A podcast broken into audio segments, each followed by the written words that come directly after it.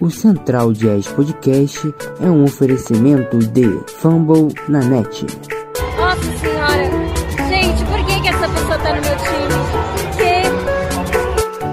Bogdanovic, Cadu Bogdanovic! Aí o Donovan Mitchell. Passa o pé pra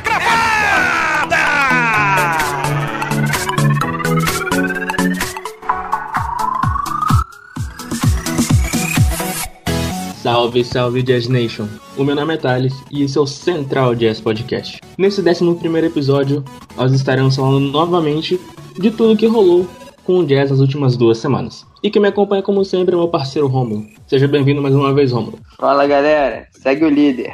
E para completar esse time, mais uma vez recebemos aqui uma das pessoas mais especiais e carismáticas da Jazz Nation, Léo Mogli. Seja mais bem-vindo mais uma vez, Léo. Fala galera! E para quem não me conhece, é só dar um Google, hein?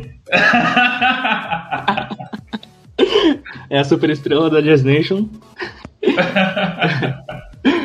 Fala, é um prazer estar aqui, cara. É muito bacana participar. E o nosso papo começa agora com o review dos últimos jogos. O nosso primeiro jogo que a gente vai estar avaliando aqui é o jogo do Jazz contra o Boston Celtics, que aconteceu há duas semanas. É o jogo que foi bem equilibrado.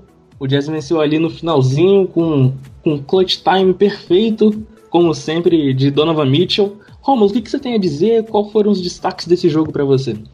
É, o, o Jazz, ele tava numa fase ruim, né? É, esses, aqueles primeiros jogos depois da, da paralisação, né, pro All-Star Game. É, perdemos alguns jogos, né, contra o Golden State, pro New Orleans. Tivemos uma partida bem abaixo antes, né, contra o Houston.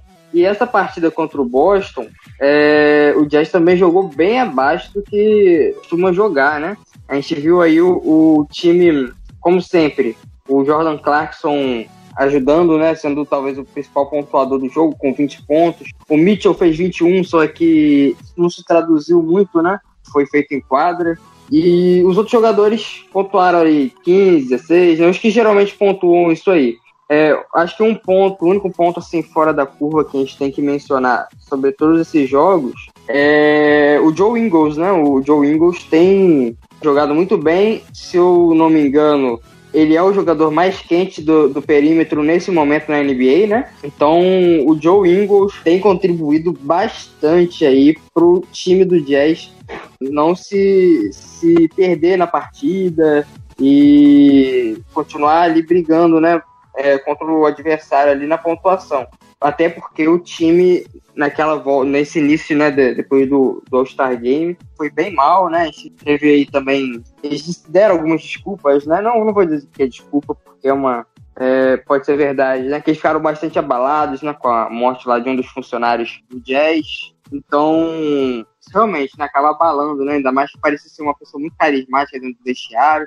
Então, isso realmente pode ter influenciado. Mas a gente vai falar mais um pouco, né, nos, nos outros jogos, mas o time vem melhorando, né, após isso. É, um dos principais, é, acho que o principal nome do jogo, né, além do Clarkson, que veio muito bem, como de costume, né, é, do banco, foi o, o Rudy Gobert, né, que nesse jogo ele jantou todo mundo, ele saiu de barriga cheia, podemos dizer assim.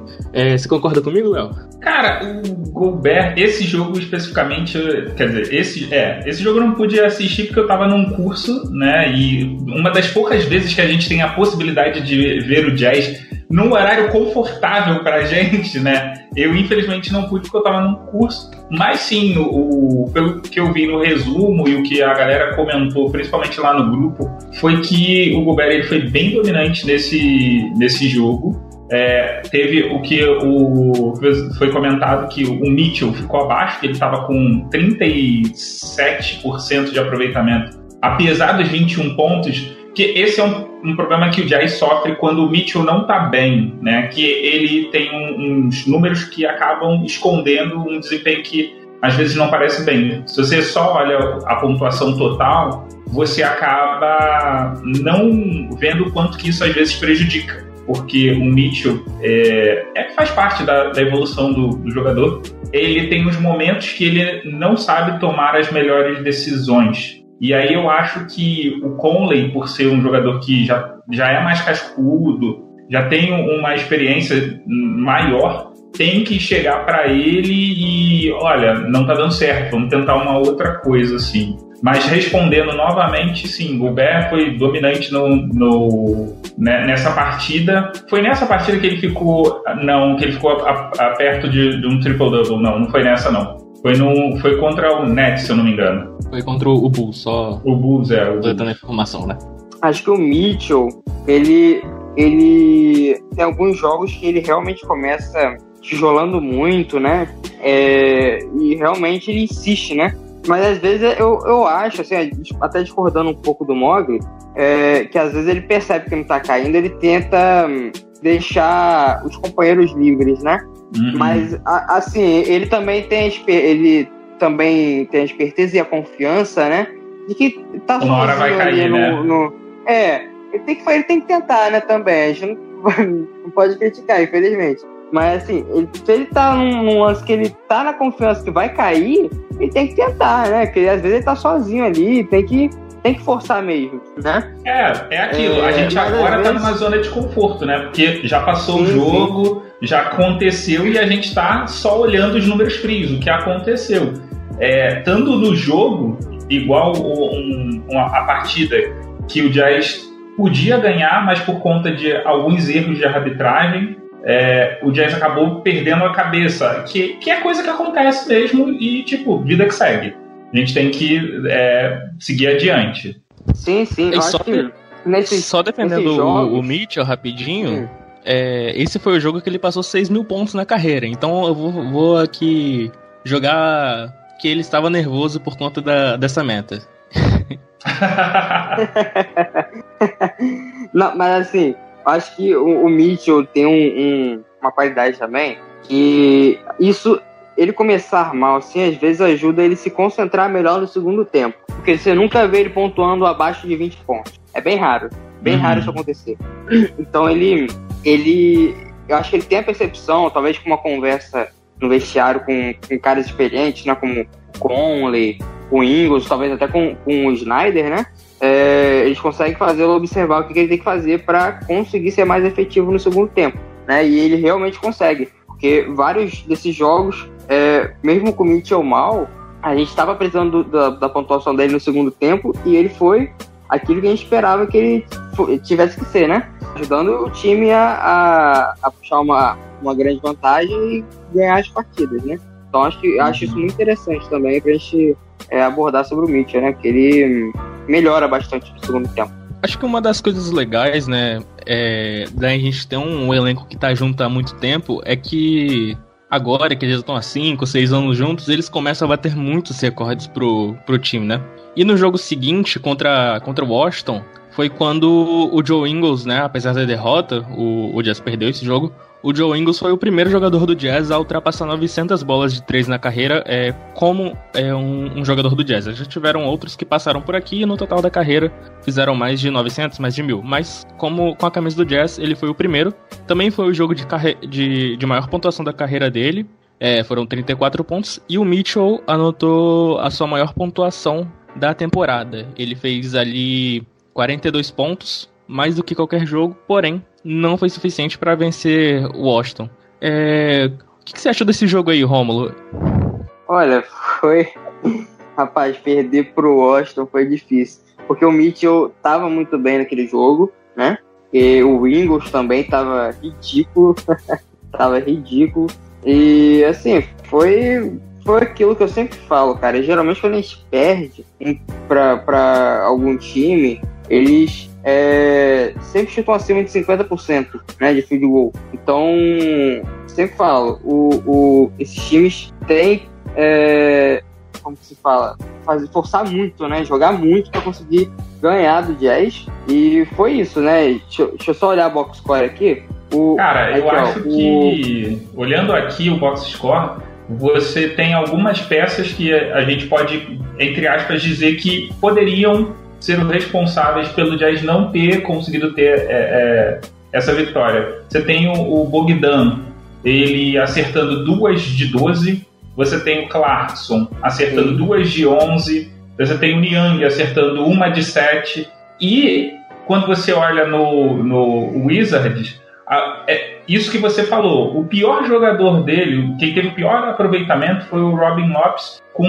4 de 11. E todos, todos os outros jogadores têm uma média de. Ah, não, tem o DNA Abdab, que deve ter entrado no finalzinho já, dentro do jogo 20 minutos só, mas fez 0 é, de 3. Mas ele também não estava não, não lá muito para pontuar. É, e, e o, o, o, aproveitamento deles foi muito maior do que o, o do Jazz. Sim. O Jazz teve um aproveitamento não, total de média de 45%. E foi Acho estranho, que... por quê? Porque, tipo, o, o Avidia, né, que você falou, ele, ele teve um probleminha, acho que no primeiro ou no segundo quarto, e saiu, mas voltou. E a gente pode até estar tá olhando aí na, na, na, minutagem, o David Bergman saiu logo no início do jogo, ele, ele teve uma lesão, parece, né?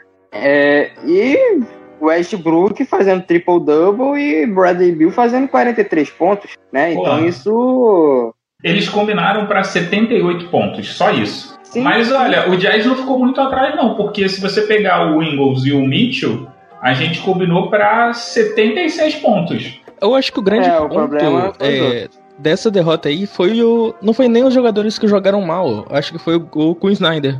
Porque no. Tudo bem, o Jazz jogou muito mal, as rotações demoraram muito tempo para serem ajustadas no primeiro tempo. Eu lembro do Jazz fazendo um pink and roll e chutando de, de mid-range, chutando um, uma bola contestada no perímetro. E aí, no segundo tempo, o Jazz encurta para 8 pontos e logo em seguida o, o Snyder saca alguns jogadores para botar Clarkson e Niang, que jogaram muito mal.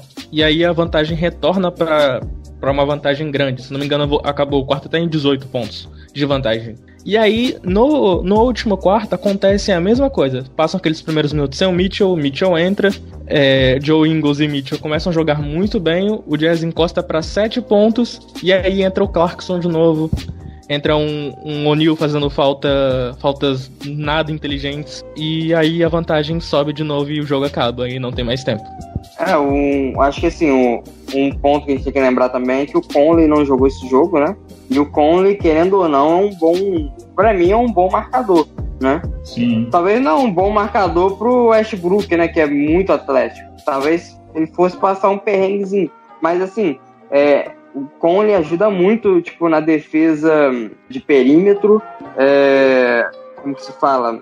É, aquela defesa lateral, né? Que você vai andando pro lado assim, ele, ele faz muito bem, ele sabe sair bem de, de pick and roll, né? É, então ele faz muito bem. Mas, cara, eu acho que o, o, que acontece, e aí a gente tem que, inevitavelmente, mais cedo ou mais tarde, a gente precisa falar sobre a síndrome de Robin Hood do, do Jazz, que é. eu acho que particularmente, né? É, essa síndrome de Robin Hood ela vem muito do quem é o nosso adversário e como eu vou me preparar. Porque é difícil você ver o Jazz entrar contra um time forte, relaxado, mas contra time fraco, ou time que está lá no bottom, né, lá no fundo da, da tabela, o Jazz entra relaxado, entra com aquele, ó, oh, não, a hora que a gente quiser a gente ganha. E Aí vamos agora, né? Vamos só pensar aqui, sonhar. Suponhamos que Lakers entre para o Jazz se classifique como primeiro, que eu acho que vai se classificar, e o Lakers como oitavo. Talvez, talvez encarar o Lakers como oitavo seja um ótimo início para o Jazz na pós-temporada, porque vai, vai ser um adversário que vai fazer com que a gente fique atento o tempo todo mas também pode ser um tiro no pé, porque passando por um Lakers que a gente sabe que vai ser difícil tendo LeBron James e Anthony Davis, o time pode relaxar do tipo, ah, porra, vencemos LeBron James e Anthony Davis, então agora é nosso. É, é, é um. Eu acho que uma coisa que o Jazz precisa trabalhar, e aí eu não sei como que é feito isso, é, é o psicológico lá no, no é, internamente, assim, tipo, o, o Jazz precisa estar muito bem focado na, na, na, na pós-temporada para não correr o risco de ter esses altos e baixos com dependendo dos adversários. Eu concordo muito com, contigo, Mogli. Acho que o Jazz é, tem que assumir, independente do jogo, a sua própria identidade, sabe? Acho que às vezes o Jazz quer mudar a identidade jogo a jogo. Uhum. É, e acha, acho que o Jazz tem que achar o ponto de esse é meu modo de jogar. Eu vou jogar os, 80, os 72 jogos, né? Esse ano desse modo. Vou jogar todos os jogos do playoffs desse modo. E não, tipo, ah não, hoje é o Pelicans. Hoje eu não vou me esforçar tanto. E aí é nessas que o Jazz acabou perdendo pro Pelicans, né? A gente lembra que o Jazz até estava com uma vantagem confortável. No segundo, segundo período, é, esse jogo já tá mais atrás, né? Ficou, fica um pouco difícil de todo mundo lembrar. Mas o Jazz começa a tomar uma virada ali no segundo quarto, relaxado, e quando vê o time dos caras já tá totalmente animado, já tá em, em outro patamar de, de concentração que não dá mais para ganhar. Você tá falando desse jogo contra o Pelicans, o jogo que. O primeiro jogo que, que o Jazz jogou contra o, o Memphis foi basicamente isso. O time atropelou no primeiro tempo e no segundo tempo foi relaxando aos pouquinhos. Quando, e quando você vê, você tem um, um final emocionante num pula dois ali, né? Perto do garrafão do Jazz, que poderia levar para uma prorrogação. Acho que é até um, um bom pulo pro, pro próximo jogo, que foi o jogo contra Toronto. É, o Jazz foi muito equilibrado o jogo como um todo, porém, no último quarto, o Jazz ele chega a abrir 10 pontos de vantagem em determinado ponto do último quarto. E a partir dali não acertam-se mais arremessos, porque o Jazz relaxa na questão da seleção desses arremessos, de talvez é, passar a bola mais uma vez, de rodar a bola. E aí o, o Toronto ali vai lá e empata o jogo. E vira o jogo e abre 5 pontos de vantagem. E aí o Jazz resolve voltar a jogar e vencer aquele jogo. É, foi uma vitória que, que estava nas mãos e é, o Jazz quase deixou escapar. E, assim, olhando hoje a, a, a tabela, a classificação, é um jogo que, por exemplo, poderia ter tirado o Jazz da liderança. E é uma. Acho que esse é um luxo, vendo todo mundo. É, o tanto de times fortes, né? Depois, mais uhum. pra frente, a gente vai falar da trade deadline dos outros times, né? Já que o Jazz não se mexeu muito. Mas, por exemplo, é, sair de um primeiro para segundo lugar talvez signifique enfrentar um Nuggets no segundo round.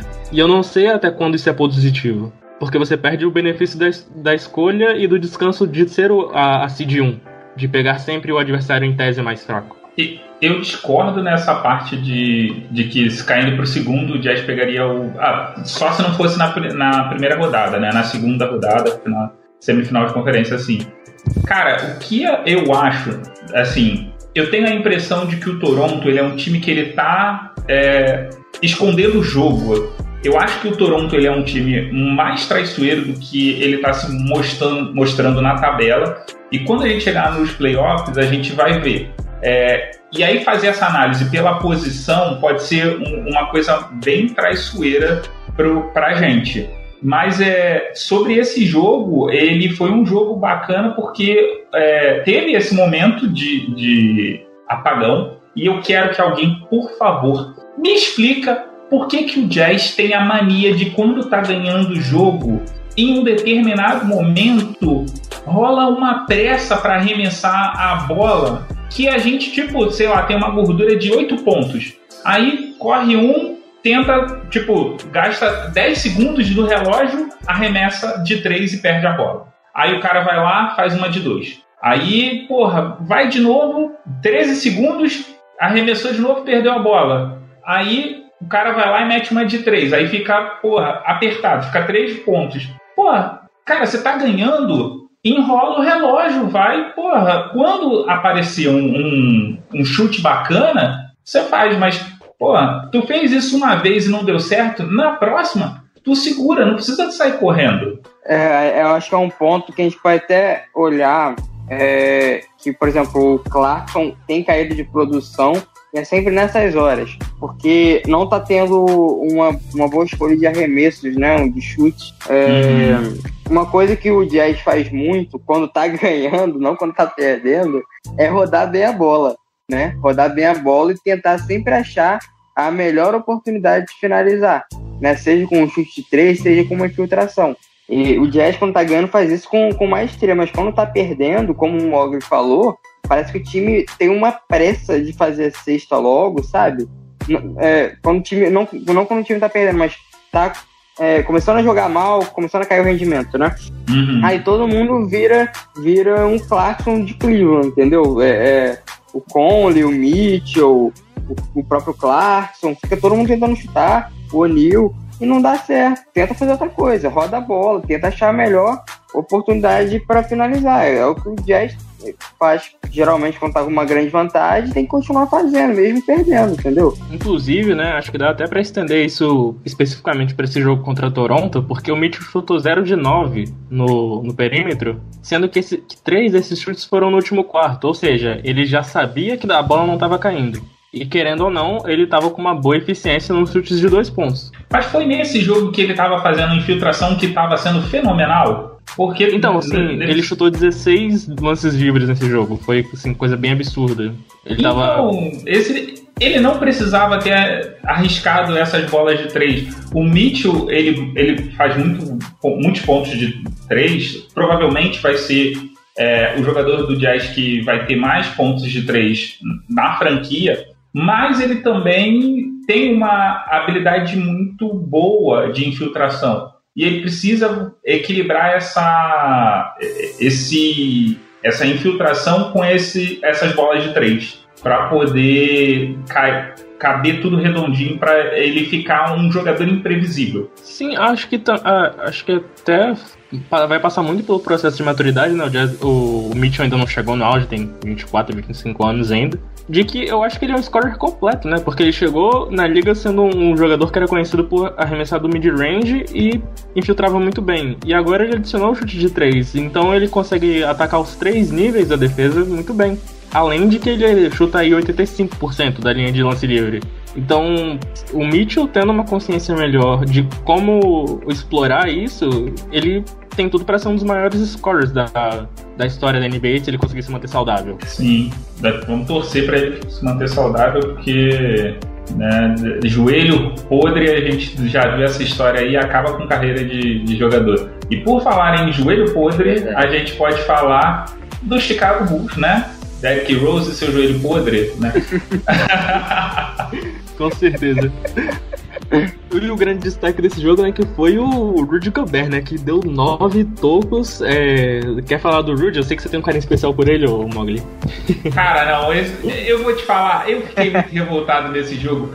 Porque, porra, é aquele, é aquele famoso assim, só falta um. E, porra, a gente fez de tudo para que ele tivesse esse um rebote. Esse um rebote não, esse um bloco. E não rolou, cara. Eu fiquei muito puto. E, e, e sabe o que é pior? Quando começou o último quarto, eu falei assim: não vai conseguir. Porque tava tudo muito encaminhado para rolar e, e deu no que deu. Enfim, é, coisas da vida que a gente precisa aceitar e é, seguir adiante, né? Mas, cara, eu, eu fiquei é, feliz pra caralho, né? Nesse, com o Gobert, porra, com esse com, esse, com essa pontuação assim, e ele jogou bem pra caralho também, dominou o, o. Eu, eu acho que esse foi um do, daqueles jogos que a gente perdeu, assim, a gente perdeu o interesse entre aspas, né? Mas a gente ficou falando sobre várias outras coisas da metade do jogo em diante, porque o time, o quê?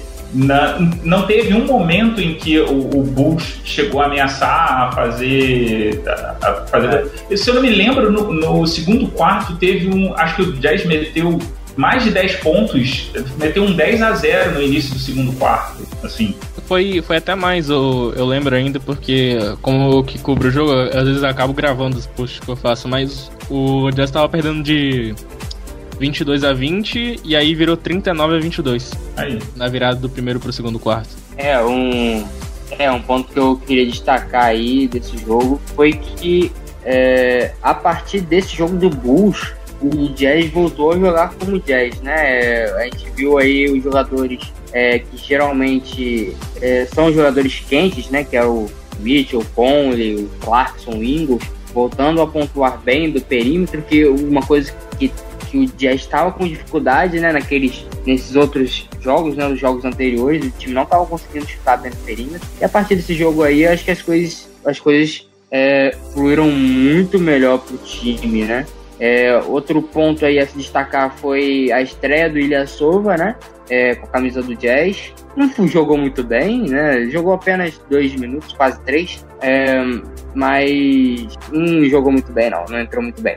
É, mas um. Eu queria, eu queria destacar uma coisa. Eu sei que o Mogli gosta muito desse rapaz. Mieione, o, o Mogli. Esse garoto, eu vejo muito futuro nele, cara. O que tu acha do, do Oni? Cara, o Oni, ele. Eu, eu vejo também muito potencial nele, mas eu tenho um medo de, de, que ele seja aquele cara que, por jogar pouco, a gente acha que joga pra caralho, né? É aquele que, porra, é. cinco minutinhos é, é o ideal para ele, mais do que isso vai fazer merda. Mas eu, eu tenho uma esperança de que ele vire. Ele não vai ser um cara brilhante assim, mas ele tem um potencial para ser um bom reserva, para ser até um titular que tapa buraco assim muito bem. Mas ele, eu me agrado muito do, de ver ele jogando assim. Eu, eu gosto bastante dele. Sim, eu gosto bastante. É, ele sempre entra assim, ou, ou é quando, sei lá, o time já, já tá ganhando por 30 pontos no último quarto, aí vai entra o terrão e ele entra. Ou quando tem algum desfalque, né? no time, ele acaba uhum. entrando na rotação e ganha um pouco mais de minutos. E, ele sempre ele, quando entra muito assim, bem, cara. Isso, exatamente o que eu ia falar. Ele quando entra assim, ele joga bem. A gente vai ver melhor essa galera lá nas duas últimas semanas, que ou no último mês de, de, de jogos, que é quando o Jazz provavelmente já vai estar tá classificado, já vai estar tá classificado como primeiro, e aí o Snyder vai começar a dar tempo para essa galera, né? Vai botar lá uhum. o professor Niang para liderar essa equipe reserva aí. Não, um relato aqui que o Niang parece que vira um, um peladeiro desgraçado quando entra com o terrão, cara. Porque ele joga se ele joga, se ele já jogar mal com o time titular, quando entra o terrão, então ele, ele fica pior. Mas é porque ele tem a responsabilidade, ele sente a responsabilidade. Ele, ele fala assim, porra, eu que jogo com a galera que é titular aqui, então eu sou o cara mais experiente, tem que dar exemplo, tem que ter iniciativa. Exatamente. O Niang às vezes tem que ser o cara sem iniciativa. Porque quando ele tá jogando mal e ele tem iniciativa, puta que pariu, cara. É, é de da gente fazer é raiva. Verdade. Eu acho que dá até pra parafrasear o, o narrador consagrado da TV brasileira, Milton Leite, né? O, o Nyang olha pra bola e fala: Agora eu se consagro. é bem ele manda aquele cara. tijolo maravilhoso. Jorge é queria... pra caralho.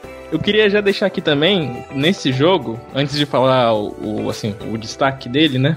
É deixar o meu, o meu protesto ao senhor Queen Price Snyder, que quando o Gobert tava com nove tocos, ele tirou o Gobert por três minutos da partida e esfriou o cara. Aí ele voltou e não conseguiu dar o décimo toco. Eu exato. queria deixar aqui.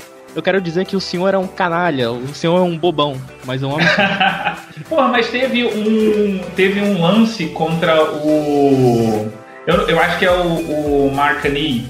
Marcani o Laurie Markkanen, que, porra, deram falta, cara. Era pra ter dado bloco e, tipo, marca Eu cheguei a comemorar esse lance, inclusive. Então, pô, a NBA podia fazer a lei da compensação, né? A gente sabe que tem a lei da compensação, né? Tipo, porra, não demos a falta ali, vamos fingir que deu uma, uma falta de ataque, só para eles não, não fazerem ponto. É isso. E depois marca uma falta lá na defesa de uma outra pessoa. Gobert ia ter um triplo-duplo. Porra, o Jazz não tem um triplo-duplo desde 2007, não é? 2008 com. com desde 2008 aí. Saudoso Carlos Buzer que só jogava também, bem no último ano de contrato. Pontos. Não ia ser aqueles dois pontos que ia resolver as coisas, não, gente. Uhum. e aí, né, é, falando os pontos altos, né, as grandes conquistas, foi quando o Mitchell ultrapassou mil pontos na, na temporada, né? Querendo ou não, um ponto importante, né? Ele foi apenas o 13 terceiro jogador a alcançar essa meta. E também é, foi o um jogo especial pro, pro nosso querido vovô, que às vezes parece um aposentado em quadra, Derrick Favors. Ele entrou no top 10 jogadores com mais roubos na história do Jazz. Nesse jogo, ele ultrapassou o. Ele ultrapassou o Adrian Dantley e agora está entre os 10 maiores ladrões de bola da história do Utah Jazz. Porra, mas também aí sua para fazer esse um roubo de bola no jogo.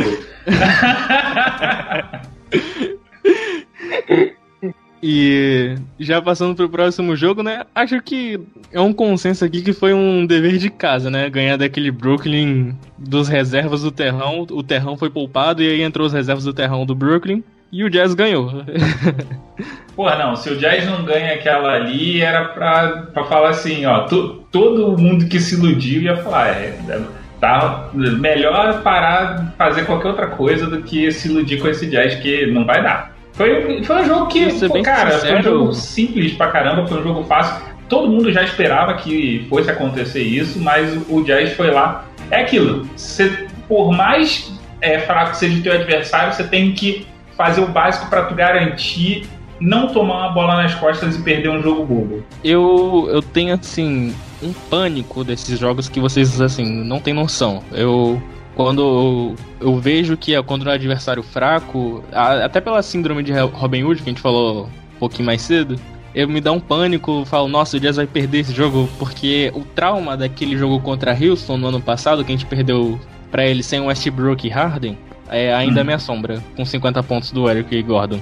Porra, nem fala, caralho, que, que raiva disso. Que raiva. Não, mas. O, é... jogo, o jogo contra Houston esse, esse, ano também. O jogo contra Houston esse ano também. Foi, um, foi horrível. É, o Houston. Acho que foi, foi sem John Wall, foi sem, tipo, os principais, né? Christian Wood não tava, tá lesionado ainda, né? Mesmo assim o Jazz tomou um sufoco, cara, do, do Houston, foi, foi tenso. Cara, mas nesse jogo contra os Nets, foi. Ele tá servindo. Esses dois jogos, né? Contra o Nets e o que a gente ainda vai falar contra o Grizzlies, foram bons pro, pro Boga, né? Para ele ganhar uma confiança que eu tenho fé em Deus que vai acontecer dele engrenar e a gente vai ficar feliz com, com isso aí, que, porra, Boga saudável, Boga jogando bem e, e, o restante do time também. Só falta o Clarkson parar de, de, pela, de, virar, de ser peladeiro, porque tá, ultimamente tá peladeiro pra caralho. Inclusive, uma das coisas que eu tenho mais pânico nesse Utah Jazz é o, é o Clarkson puxando, puxando transição, porque eu tenho certeza que ele vai chegar na, na cabeça do, do perímetro ali, vai fazer um chute totalmente desequilibrado e não vai rodar a bola. Não, e esse jogo contra o Brooklyn Nets, o Clarkson fez assim, acho que deve ter sido o pior jogo dele na temporada, porque de ele teve seis, aproximadamente 7% de aproveitamento, acertou um de 15 do perímetro, e, quer dizer, um de 15 do, de, de lances normais de field goal, e de bolas de três ele teve um de 11, que sorte, assim, é, eu acho que esse, nesse caso, nesse jogo, o Clarkson também é, aproveitou para chutar tudo, porque o jogo já estava ganho, ganho, no.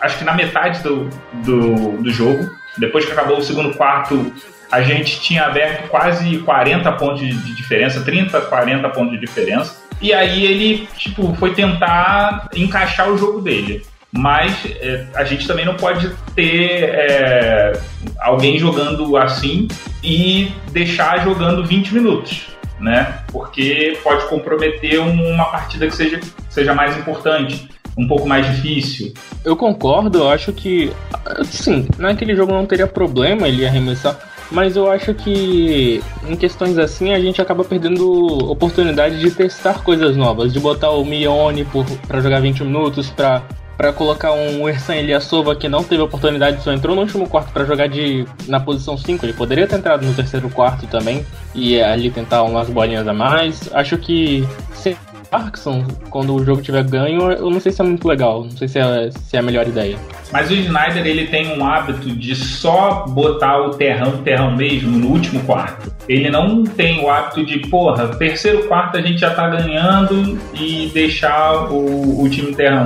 E até por isso, o Jazz ele é o, o melhor time dessa temporada do terceiro quarto. É, é, o time que, que é mais efetivo e mais é, matador no terceiro quarto da, da NBA, é o Utah Jazz. Um, um ponto que o Mauri falou é, foi um pouco da notícia. Esses jogos, é, esses últimos dois jogos, ele melhorou bastante, né? Ele não tá sendo aquele jogador extraordinário, né, do, do ano passado, fazia sempre mais de 20 pontos por jogo. mas ele melhorou um pouquinho o seu aproveitamento, né? É, por exemplo, aqui no jogo contra o Brooklyn, né, ele chutou 62,5% né, de gol, foi muito bem. Do perímetro, ele chutou 66%, então tá bem bom, né? E uhum. fez 18 pontos nesse jogo. Então, isso ajuda, pode, pode estar ajudando ele a esquentar um pouquinho, né, tal. É, acho que a gente perde um pouco a paciência durante o jogo com ele, a gente tem que lembrar a importância dele, né, ano passado e lembrar dele sadio, né? Ele sadio, ele é muito importante para esse time. A gente tem que ter um pouquinho de paciência, na minha opinião, né? É... Então, eu sou, eu sou crítico ao, ao Boga. É aquilo. O pessoal diz que eu sou corneteiro. Eu posso, posso até ser corneteiro porque eu fico meio que, caralho, a gente tem que ganhar essa porra, tem que ganhar um título que já passou da hora. Mas é, teve uma pessoa que eu não me lembro quem foi, desculpa, no grupo lá do Jazz, comentou que o, o Boga na temporada passada a gente tinha muita jogada sendo armada para ele, né? E sendo pensada para ele o que fazia com que ele tivesse um, um bom desempenho, um, uma, um alto número de marcação. É, a gente tem que levar em consideração que ele está lesionado, que ele ainda está, né? Ele não pôde ficar na, na, na pós-temporada, né? No, no, período entre é, uma temporada e outra, treinando. Então, o tempo que ele estava lesionado, ele não pôde treinar. Depois, ele teve que ficar aguardando um pouco e ele está pegando esse ritmo. Eu tenho as minhas irritações porque ele está chegando num ponto. Tem alguns jogos em que ele chega no ponto em que ele nem ajuda na defesa e no ataque ele é menos um a ser marcado. A ponto de que a galera nem marca ele tão de perto porque sabe que ele não vai arriscar um chute, ou porque sabe que ele vai errar, ou porque ele vai se atrapalhar. Então, é, eu, eu fico feliz, né, por ele ter, por ele estar tá melhorando e porque o, o Jazz só tem a ganhar com ele voltando a jogar o alto nível que ele estava jogando na, na temporada passada. Um, um, ponto que eu queria mencionar que eu essa semana, na verdade, eu reparei é que aparentemente ele mudou um pouco é, a mecânica de arremesso dele. Não sei se vocês já repararam isso. Não sei se é em decorrência da lesão, né? É, talvez por isso que ele esteja arremessando, mas para mim ele, ele arremessava diferente ano passado. Talvez ele, ele, ele teve que mudar a mecânica, talvez sentindo algum desconforto, né? É, com a mecânica antiga dele. Mas isso aí tem atrapalhado, né? Porque a mecânica dele era muito boa o, catch and shoot dele era rápido e me parece que não tá tão rápido essa, essa temporada. É, querendo ou não, atrapalha, né? Mas espero aí que ele se adapte, né? Volte a jogar como ano passado, né? Porque, pra mim, ele foi a, a, a melhor surpresa, assim, junto com o Clark, foi a melhor surpresa da temporada passada e a ponto de talvez até mais importante que, que as duas estrelas do time, né?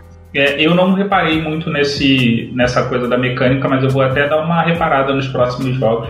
É, e Assim, mas você, tá, tá, tá, falando o quê? Nessa temporada como um todo ou nesses dois últimos jogos? De, do Brooklyn e do Memphis? Né, não, na, na temporada como um todo, assim, eu, já, já de uns 5 ou 6 jogos pra cá que eu reparei isso, né? Hum. É, que, a, que a mecânica dele tá um pouquinho diferente. Eu acho que ele tá demorando um pouquinho mais pra, pra soltar a bola no arremesso. Antes era mais rápido, parecia. Esse que, esse que é o ponto, né?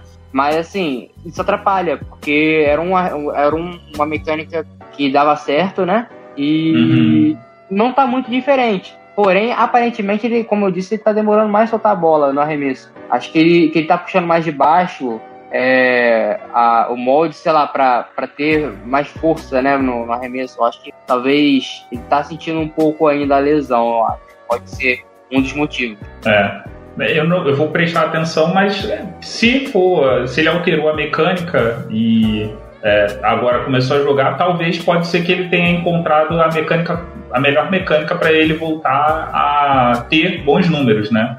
Vamos torcer é, para ser isso. e falando em números do, do Bogdanovich, né? Dá pra gente falar do jogo contra Memphis. É, o Bogdanovich foi um dos destaques, chutando 8 de 15 no, de quadra apesar de ser um de 3 do perímetro, fez 17 pontos, contribuiu para a vitória. E o principal destaque aqui eu não vou dar para o Mitchell, mas sim para o Gobert, que foi um monstro na defesa ontem. O, o, teve uma hora que eu até comentei que beirava o mau caratismo que ele estava fazendo com o Valanciunas. E o Mitchell ainda contribuiu com 35 pontos, foi muito bem no clutch time.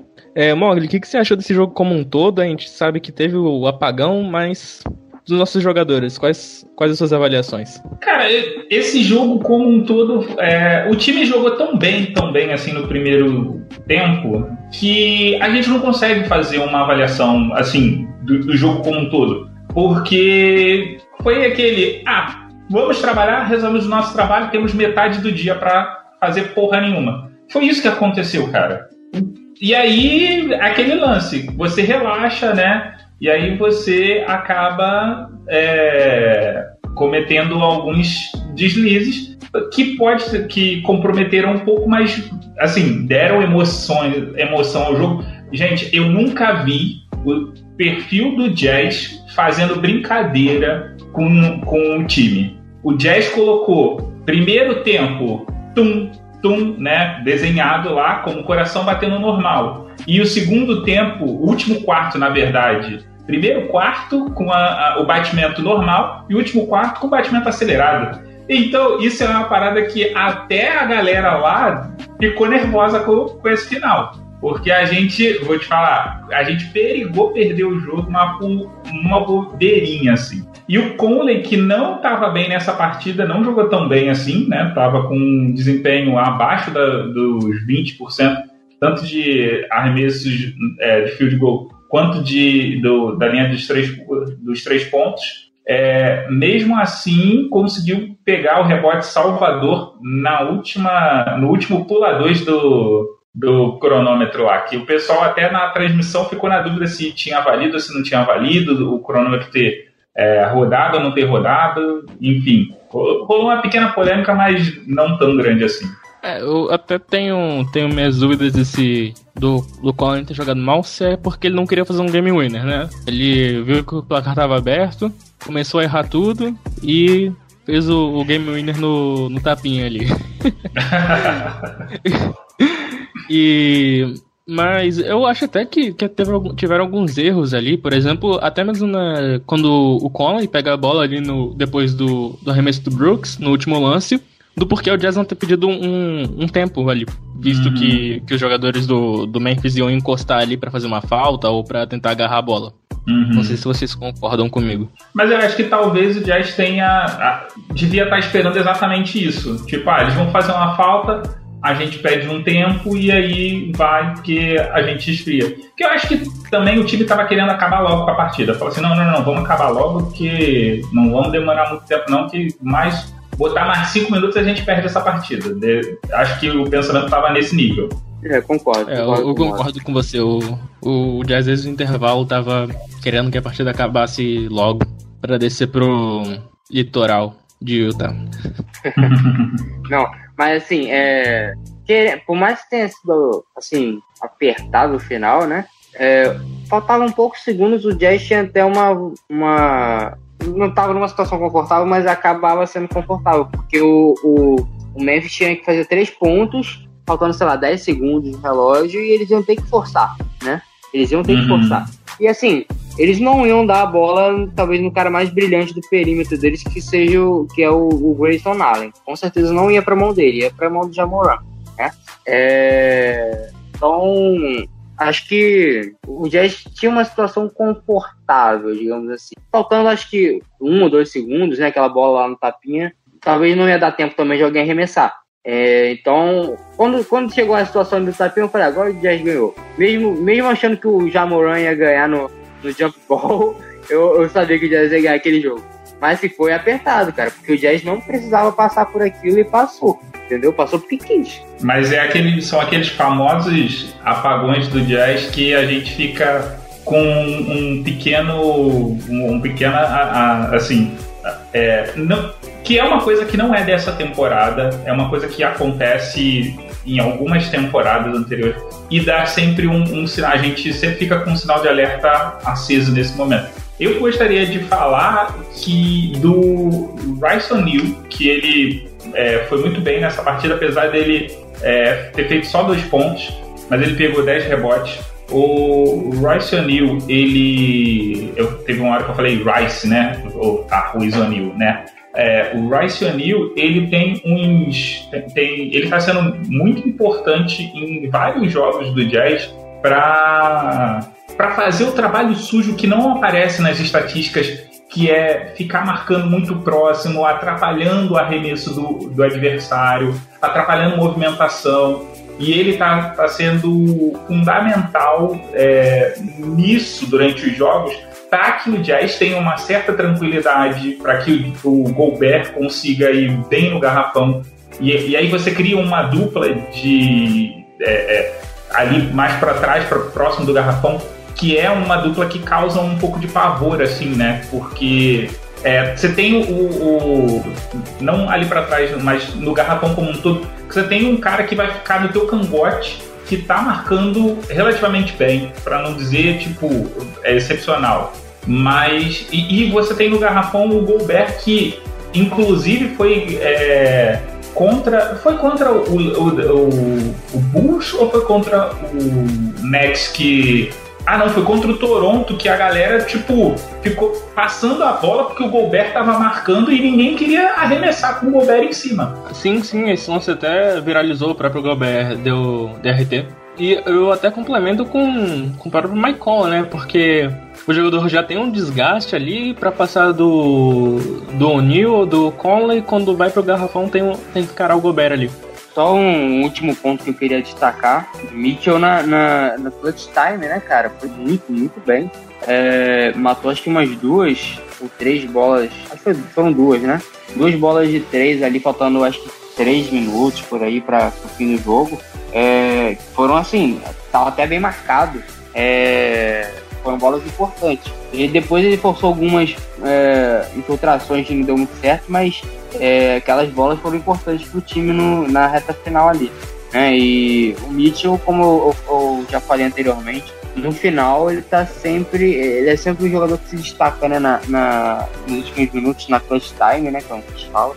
E o, essa pontuação do Mitchell é sempre fundamental para o Jazz é, levar a vitória para casa, né? Então isso é muito bom pra gente, né? Ver o Mitchell nesse momento que ele precisa aparecer, realmente aparecer. Uhum. Até tem um, um vídeo bem, é, bem bacana que o, faltando uns 3 minutos, o Brooks ele mata uma bola de 3 e comemora assim mais do que o normal. Aí o, o Mitchell pega a bola, já chuta de 3, é, acerta, né? E aí ele grita de volta pro Brooks. E aí o, o Memphis pede tempo. Não sei se vocês chegaram a ver. Não, essa eu não cheguei a ver não. É, mas é isso, acho que dá pra gente dar uma fechada no review, né? Não vai dar pra fazer um review do jogo de sábado, porque a gente tá gravando no sábado antes da, da partida contra a Memphis. E com isso a gente fecha o, o nosso primeiro bloco, a gente volta no segundo falando sobre a trade deadline.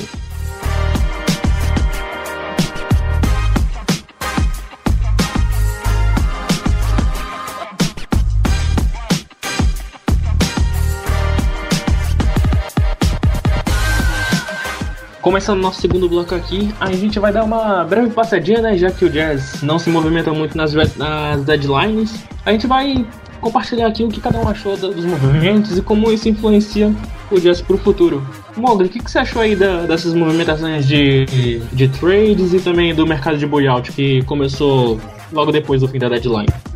Então, sobre o mercado de trade, eu estou é, terminando aqui de fazer o meu currículo para mandar para o Houston e para mandar para o Magic, porque tendo em vista que as negociações que a galera fez, eu acho que eu tenho condição de disputar esse, esse cargo aí. Porque o, o Magic foi roubado, mas foi assim, na cara de pau. E o Houston, a gente, assim, não sabe para onde que os caras estão querendo ir. Né? Eles tinham lá, tentaram, na verdade, eles tentaram segurar o Oladipo, mas o Oladipo já não ia ficar mesmo. Então eles acabaram ficando com o que foi possível, né? Que foi, é, mandaram o Oladipo pro Heat, pegaram Bradley, Onlick, eu nunca consigo falar o nome dele, o Kelly Onlick, o canadense, e uma troca de escolha, né, de segunda rodada de 2022. Mas o Kelly Olynyk já foi. É, já, já ganhou o buyout. Inclusive, eu acho, me corrijam se eu estiver errado. Essa foi uma das, das temporadas em que a gente teve o maior número de, de buyouts, assim, que depois de um, de um trade deadline. Vocês já viram uma quantidade tão grande assim? Cara, desse tamanho não e, e continua saindo, né? Sim. Tipo, cada dia sai um novo. Cara, a gente teve jogador que nem foi envolvido em troca, que tava na, no, no, time de boa, assim, e, e tava jogando, inclusive, e foi liberado. Recebeu o buyout sem esperar. Sim, e o, por exemplo, também até o Hofford, ele, ele não tá mais ativo nos jogos, ele não vai mais jogar pelo Thunder. Ele não assinou o buyout, mas até então, a, até a próxima temporada ele não joga mais pelo Thunder e depois ele vai seguir o rumo dele. E muitos pensados. Cara, eu acho que, que o Magic foi assaltado mesmo. E, mas eu, eu acho até que a troca com, com Nuggets, né, que era até o que eu queria dizer mais, foi.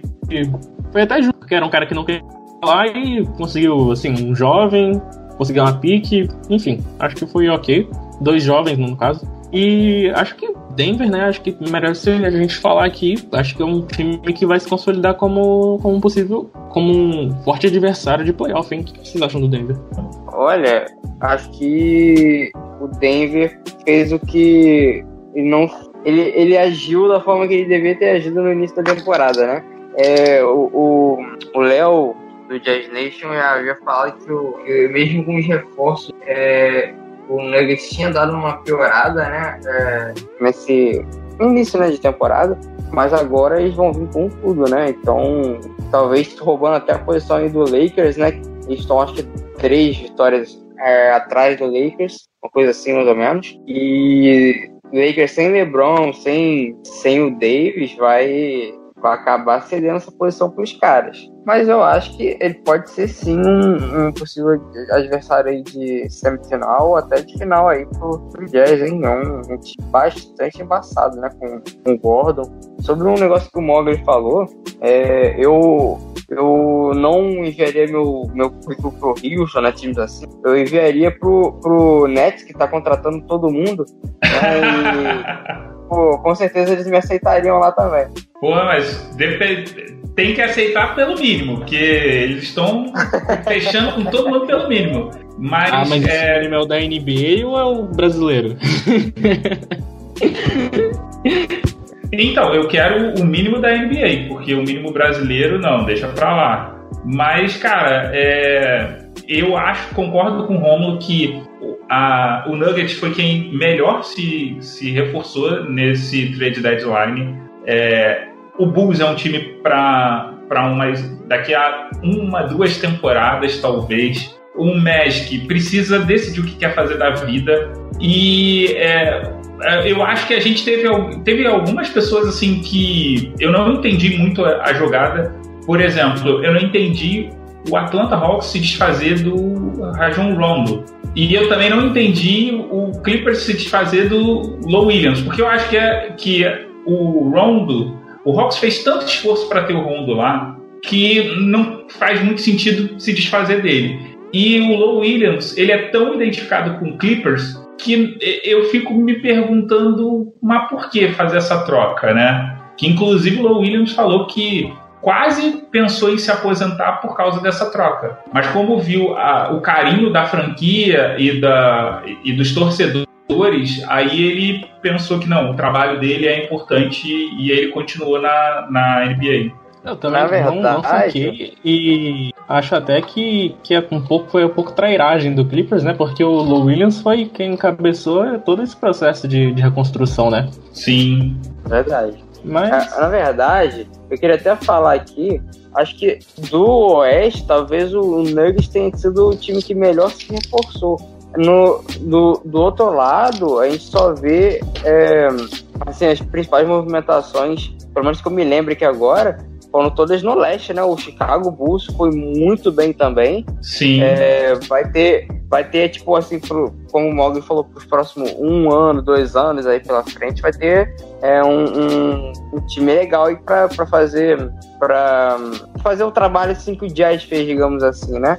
Com Lavine, hum. com Vucevic, tem aí um jovem muito bom que é o Kobe White, Patrick Williams. Se é, tivessem é, o basquete afinado depois pelo, pelo treinador, pode ser vir, pode ser muito útil pro, pro, pro Bulls, né?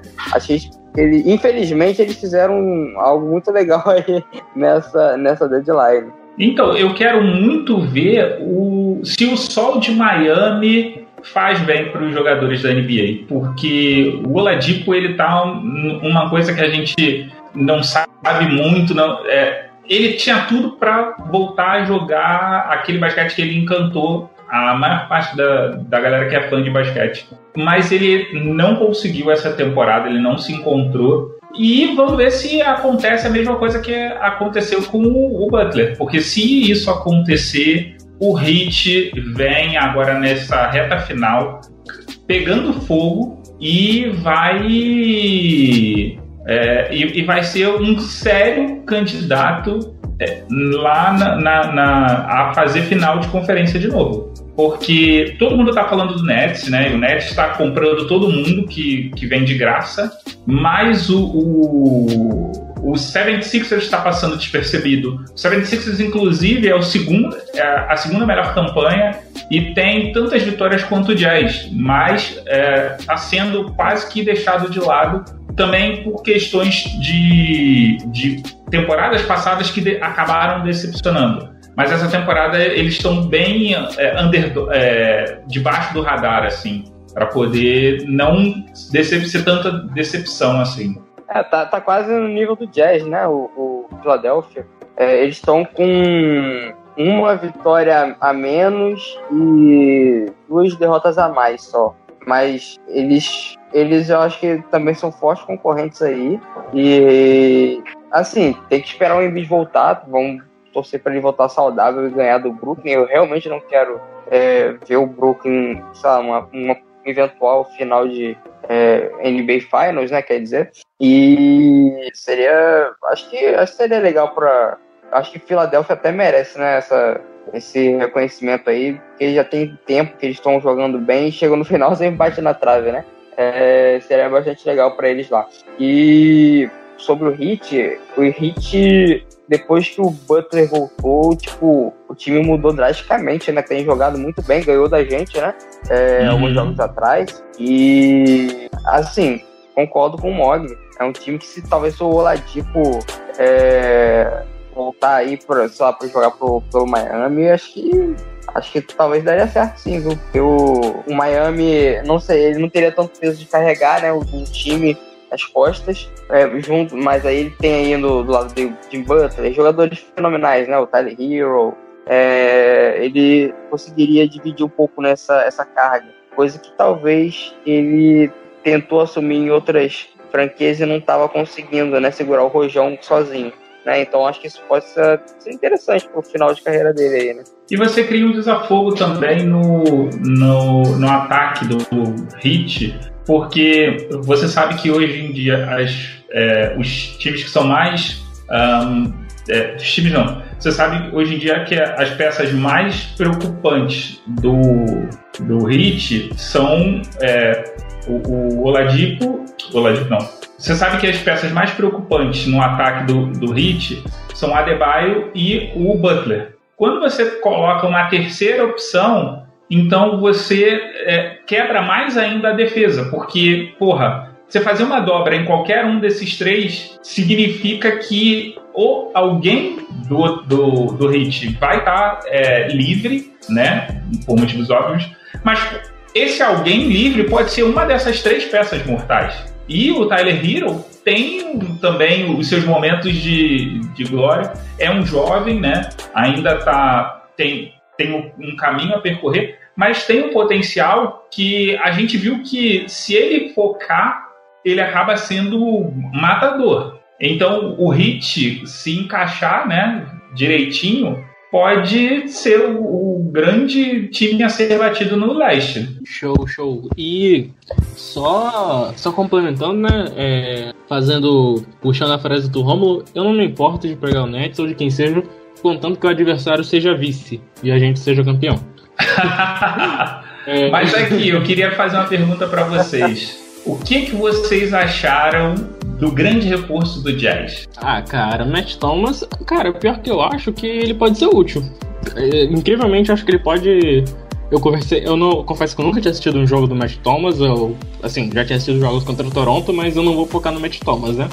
É, Eles disseram que ele pode ser sim um, um bom scorer se ele tiver volume, mas que ele é como o Duncan Robinson, né? Não marca uma bicicleta parada.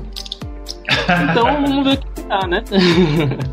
vamos ver o que, que dá o, o nosso Não, assim, o, o problema é, o, o Jazz trouxe alguém talvez interessante, mas que não é aquilo que o Jazz precisava, né? O Jazz precisa de um power forward aí que, que seja bom de marcação, né? E não fez isso. E aí, mas aí como Thales disse, ele pode ser útil, com certeza. Talvez até para fazer uma sombra aí pro Bogdanovich, né?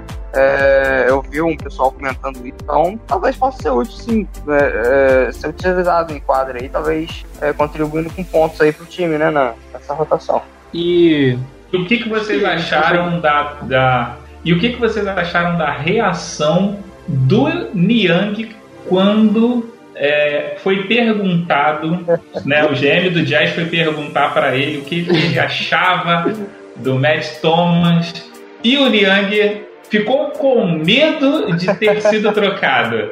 Eu quero ter o ego do Niang uma vez na vida, pelo menos. Cara, olha só, eu, eu acho o seguinte, ele poderia ser trocado sim. Mas eu acho que passou. A vinda do, do Matt Thomas passou do sonho da Jazz Nation, que era o Niang ser trocado, pro sonho dele, que é jogar com o parceiro. Rapaz, não, mas deve ter sido engraçado, né, cara? Ele tá lá treinando arremesso, aí ele vê o GM chegando, querendo conversar com ele, e falou: Meu Deus, eu vou sair, eu não quero sair, meu Deus. Aí ele fala: Aí, o Matt Thomas vai jogar com, você aqui, mano. Ele deve... Rapaz, imagina, ele deve ter ido do inferno pro céu em questão de segundos, cara. Deve sido muito engraçado. Cara, mas, mas eu sei lá, é, é assim, imagino sim que ele deve ter, ter ficado no, no cagaço, mas é, a gente ri aqui. Mas eu, eu acho que o Matt Thomas vem para ser um daqueles que a gente estava conversando no off, um daqueles contratos que o Jazz garante já para poder ficar com direito, só para manter o jogador e depois, tipo, ah, segue a vida aí, vai lá porque o, o Matt Thomas ele vem também no mid-level exception, né? E, então é para dar uma aliviada no cap do Jazz para a gente não pagar muito no, no final da temporada. E uma coisa que eu fico puto que foi o que é, o Thales falou que o Jazz precisa realmente desse de um PF bacana para poder reforçar. E eu fico puto é ver um Lamarcus fechar com o Nets no, no, no, buyout, né? Pedir, fazer o buyout com o Spurs e fechar pelo mínimo com o Nets até o final da temporada, mas não vir para o Jazz. Não sei se o Jazz não foi o, é, não sei se o Jazz não foi é, audacioso de tentar sentar para conversar com o Aldrich, mas é, seria um reforço que, olha, ele não tá, o Aldrich não está jogando isso tudo, mas para vir do banco para dividir ali os minutos é, no, no, no, time principal seria uma peça fundamental. Eu não sei se ele no Nets vai jogar como titular, mas também jogar de titular com, com aquele elenco ali, até eu jogo bem. Não, acho que acho que tem uma coisa na NBA, né, é, que atrapalha muito o Jazz, é, o time do Jazz, né? É, você não, muito provavelmente no momento de hoje, você não vai ver assim é, pessoas como o Donovan Mitchell e Rudy Gobert conseguindo é, ter peças chaves na contratação de algum de algum jogador do time, igual sei lá no Lakers com o LeBron e o David, lá no Nets com Duran, Kyrie, Jim Harden. É, você não vê isso no Jazz. Se acontecer, vai, sei lá, ser um jogador francês que eu achei que poderia até ter acontecido com o Batum, por exemplo. Batum vinha pro Jazz por causa do, do Gobert, né? Mas não aconteceu. O Batum acabou indo, inclusive, pro Clippers, né? Do, do Kawhi e do, do Paul George. Então, é, esses jogadores que acabam indo pro mercado maior, eles sempre é, acabam é, trazendo né, outros jogadores com eles, assim. é quase um, um, um tempering, né? Que, que eles falam. É, acho que isso acaba sendo uma desvantagem muito grande pra gente. Chega a ser até injusto, né? Cara, isso é injusto pra caralho, mas enfim, tem que né, viver com isso e tem que ser campeão pra galera começar a querer olhar pra gente. É, acho que com isso dá pra gente fechar o nosso bloco de falar sobre as trades, né? E a gente volta logo, logo com os palpites.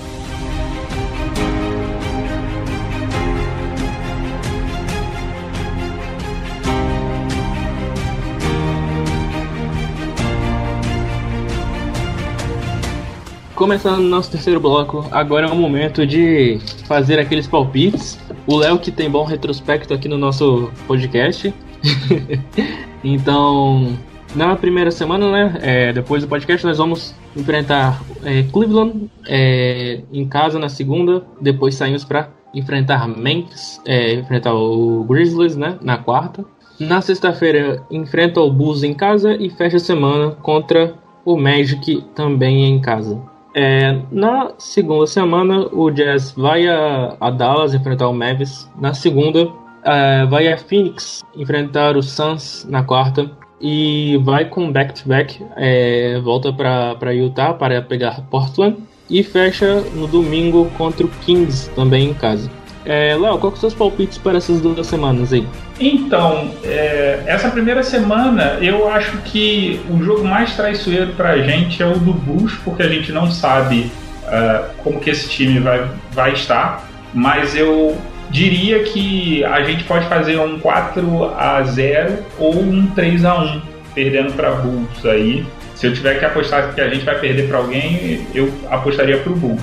Na segunda semana é uma semana um pouco pedreira, porque é, de todos esses três, eu confesso que o Phoenix Suns é o time que mais tem me surpreendido essa temporada. Eu não achava que ele ia estar tão bem e eu achava que ele ia cair na ao longo dos, da temporada e ele está conseguindo se manter. Então, eu acho que esse jogo contra o Phoenix é um jogo, inclusive, para a gente testar é, como que o time pode, se, é, pode reagir num possível confronto. Não imagino que o Phoenix vá muito longe na pós-temporada, mas é um tipo de time que está jogando sem compromisso com ser campeão. É um time que está com, com chance de chegar na pós-temporada e surpreender. Então eles vão jogam sem o peso e a responsabilidade vira toda para a gente. É, Mavs e Portland são, são jogos que são uh, que podem dar trabalho, mas eu acho que o, o Jazz tem tudo para passar. E o Kings é o Kings, né? É saco de pancada. Então eu acho que esse, esse, essa segunda semana eu apostaria ou num 3 a 1 do Jazz, podendo perder para Phoenix ou Portland, ou num 2 a 2 perdendo para Phoenix e Portland aí. Cara, show, eu, eu, vou show. dar meu palpite aqui. Eu vou dar meu palpite aqui. Eu concordo aí na primeira semana aí com o Mogli e tal. Eu acho que não, o Bulls pode dar trabalho, mas acho que a gente não perde pro Bulls. É, essa segunda semana é uma semana bem safada, viu? Porque o time vai, vai jogar alguns jogos difíceis aí. Eu, cara, a gente pode perder acho que tirando o jogo do Mavis, a gente pode perder qualquer um dos outros três, porque o, o, o, Mogli zoou o Kings, mas o, o Kings tá bem essa temporada, hein? É, fez mais de 140 pontos no, no Golden State aí. é, rapaz, é complicado. Eu, eu, gosto muito do, do Hulk deles, né? O Halliburton. O Fox tá, tipo, vivendo um, um momento excepcional, né? É, mas eu, eu, vou apostar aí numa vitória contra o Kings. Mas vamos, vamos falar aqui da semana completa. É, Mavis a gente ganha. Eu, a gente ganha. Eu vou chutar que a gente ganha do Phoenix. Vou chutar que a gente ganha do Phoenix. Cara. Não, eu vou voltar atrás. É, é vai, vai. Vamos, vamos voltar num, Confiança, uma vitória contra o Phoenix. Rapaz, é, vou, antes dos Phoenix não são tão fortes. joga pra frente como o Joga pra frente como o Jazz. Ai, meu Deus do céu. Eu. Cara, eu vou apostar é. numa. Pior que vai ser em casa, né? Contra Portland. É, vai ser em casa, né? Os jogadores de. eu vou apostar numa derrota pra Portland. Eu vou apostar numa derrota pra Portland. O Kings a gente ganha. por causa do back-to-back, provavelmente a gente vai estar sem um Conley, né? É, um dos jogos vai ser um Conley, não vai ser por esse lado. É, antes da meu palpite, eu não sei se vocês têm essa sensação também, mas todo dia tem, tem um Game Winner do Fox, só que o Kings continua com campanha negativa. É uma das paradas que mais mexe comigo. É o fato do, do Kings todo dia tá postando Game Winner do Fox e mesmo assim eles não ganham os jogos. Acho que eu tô sendo pego Hum, por algum bait aí. Direto tem Game Winner do Fox na, na. É, os meus palpites, né, na primeira semana acho que dá pra fazer um 4-0 sim, apesar de ser a terceira é, terceiro jogo contra, contra Memphis em, uma semana, mas enfim, é, vou postar em um 4-0, acho que pode, né, pode se dar esse luxo torcendo pro Jazz. Na segunda semana, eu acho que vai ser um 3-1, não vou especificar pra quem é a derrota, mas no, como por ser um um back-to-back é bem pesado, eu não sei se esses times também vão estar em back-to-back, né? É, é normal que não se ganhe todos os jogos. Então eu vou postar um 4-0 na primeira semana e um 3-1 na segunda. Basicamente a gente É. foi muito igual, né, nesse, nessa análise aqui. Todo mundo apostou 4-0 na primeira e 3-1 na segunda. É, foi mais ou menos um, um consenso de, de 7-1 no total. Tá bom, 7-1 é, é bom. Sim, é, é aquela coisa, né? Eu tava querendo reclamar do Jazz nas últimas duas semanas, mas o Jazz foi, foi 8-2, então não dá pra reclamar de um 8-2. Então, o problema do Jazz é que ele às vezes é, vai lá, ganha, mas ele maltrata a gente que ele faz a gente sofrer. No final, ele ganha o jogo. Mas durante o jogo, durante a jornada, a gente sofre. Eu venho doido pra reclamar do, do só que eu olhar os jogos e foi tipo 6-2, 8-2, então não dá pra reclamar de uma campanha dessa. Uhum. Acho que com isso dá pra gente é, terminar nossos palpites, né? E fechar esse último bloco. É, chegando agora nas nossas considerações finais, é, gostaria de agradecer mais uma vez a, a presença do meu parceiro Rômulo aqui, que está sempre me acompanhando nesse podcast e também na, na construção de todo o projeto da página. Rômulo, suas considerações finais, fica à vontade. Obrigado aí, Thales, é, meu companheiro aí de ensino médio, da vida toda. É, minhas considerações finais, eu gostaria de frisar aí que eu acho que o Jazz voltou, né, encontrou um bom basquetebol de novo e a página aí tá crescendo, né, graças aos, aos nossos seguidores. Chegamos aí essa semana à marca de 1.400 seguidores. É, esse podcast aqui talvez não estaria indo para frente se não fosse também o feedback, né, de todo mundo que, que está ouvindo, está gostando também do nosso trabalho, né, que, que não é fácil. É um ponto aí que eu acho que me deixou muito feliz essa semana aí foi o like do Gobert, né, no, no tweet lá na página. É, Pô, perceber, foi né, que- foda isso. que- Nossa, mano, aí eu fiquei muito feliz, eu- porque eu, eu, sou, eu sou quase um negão, assim, sabe? Mas eu, eu cheguei a ficar branco, cara, quando eu, eu vi aquilo. Eu, não, eu falei, cara, eu não acredito nisso. Então, assim, a gente. Primeira vez, né? Isso, isso vai acontecer mais vezes mais pra frente, com certeza. Mas, assim, primeira vez a gente fica em choque, né? Mas, Uhum. assim, legal, né? Ver que é, o trabalho também tá sendo reconhecido por, pelos jogadores, né? É, e naquele dia, se eu não me engano, gente só tinha feito dois tweets. E por causa do like do Gobert, deu 50k de visual- visualizações. Então foi bem legal, assim. É, mas aí, realmente agradecer aí a todos aí que estão ouvindo, né? Fazendo isso. Agradecer também o Thales, o Mogli, por participar hoje com a gente. Foi sempre um prazer. Sempre um prazer estar aí com vocês sempre, viu? Agradeço, gente. Tchau, tchau. É, Mogli, mais uma vez, muito obrigado pela, por, por estar aqui mais uma vez, né? Tá disponibilizando o seu tempo para vir aqui compartilhar um pouco das suas ideias, né?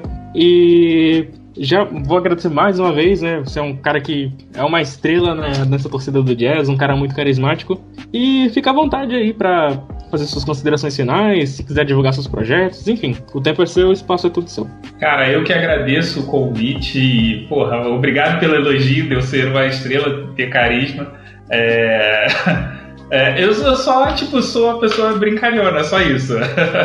sou polêmico porque eu, eu, eu, nesse momento, na hora do jazz, eu, tipo, deixo extravasar o, o, o sentimento de que tinha que trocar o Bogdanovich, é igual no jogo agora, ele já tá fazendo merda, então a gente tem que cornetar mesmo, mas quem quiser saber e ver mais coisas desse tipo minha, ou é só entrar no nosso grupo no WhatsApp ou é, me seguir no, tanto no Twitter quanto no Instagram em arroba. Se você quiser ouvir mais sobre NBA, né, como não só do jazz, é, você pode me ouvir em alguns episódios do Big Tree, mas é, lá a gente fala sobre tudo, inclusive a gente na, nessa semana agora falou do, do Trade Deadline. É, e se você quiser ler também sobre isso, é só você entrar em bigtree.com.br.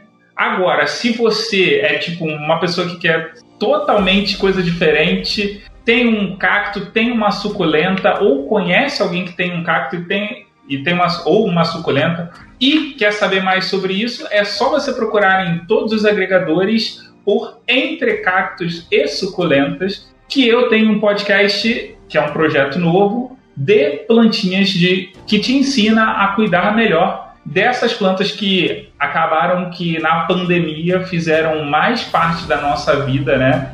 do que já faziam antes. E se você quiser é, pro, ouvir no site mesmo, você pode entrar em entrecactosesuculentas.com.br que você me acha lá também.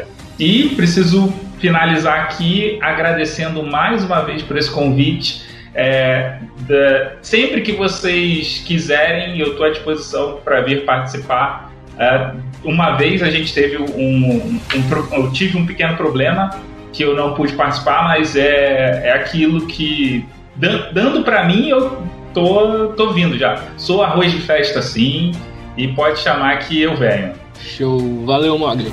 E, e, eu, né, gostaria de agradecer muito aos dois, né, que fizeram, fizeram companhia, né, nessas quase duas horas que a gente tá gravando. O podcast vai ficar bem menor, mas. Falando muito bate-papo.